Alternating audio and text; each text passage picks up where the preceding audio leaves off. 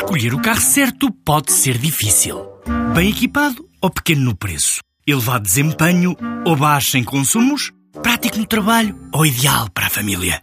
Quando há um Dacia que é tudo isto e é também o número 1 um em preço, a decisão não podia ser mais fácil. Descubra a gama Dacia Docker a partir de 10 mil euros. Preço para Docker Van Essential 75 cavalos, válido até 31 de 10 de 2018, com entrega em Portugal Continental. Limitado ao estoque existente. Número 1 um em preço base no mesmo segmento. Não inclui despesas de legalização, averbamento e de transporte. Saiba mais em dacia.pt.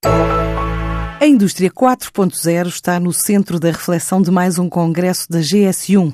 Esta associação, declarada entidade pública, é responsável pela introdução do Código de Barras em Portugal há mais de três décadas. Apresenta-se como multissetorial, reúne mais de 8 mil empresas e, de dois em dois anos, organiza um congresso de olhos postos nas tendências de consumo. João de Castro Guimarães, o presidente da GS1 Portugal, explica porquê. Nós temos eh, congressos de dois em dois anos, habitualmente. O que não quer dizer que para o ano não façamos o Congresso, porque sentimos que este ponto de comunicação com os nossos associados é extremamente importante.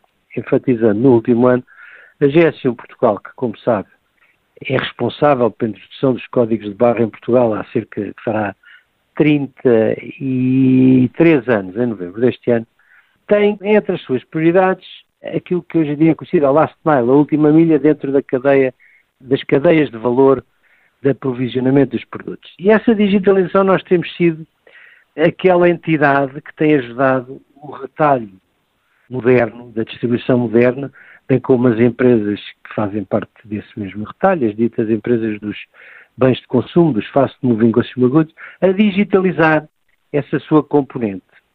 E nesse sentido pensámos e concretizámos um congresso que fale na indústria 4.0, na digitalização, e na qual o consumidor tem de estar no seu centro. De notar que nós somos uma organização B2B, portanto, os nossos associados, que são mais de 8 mil, são empresas, mas nós não podemos é deixar de olhar para o consumidor num mundo em que cada vez mais a gestão colaborativa das cadeias de valor é indispensável.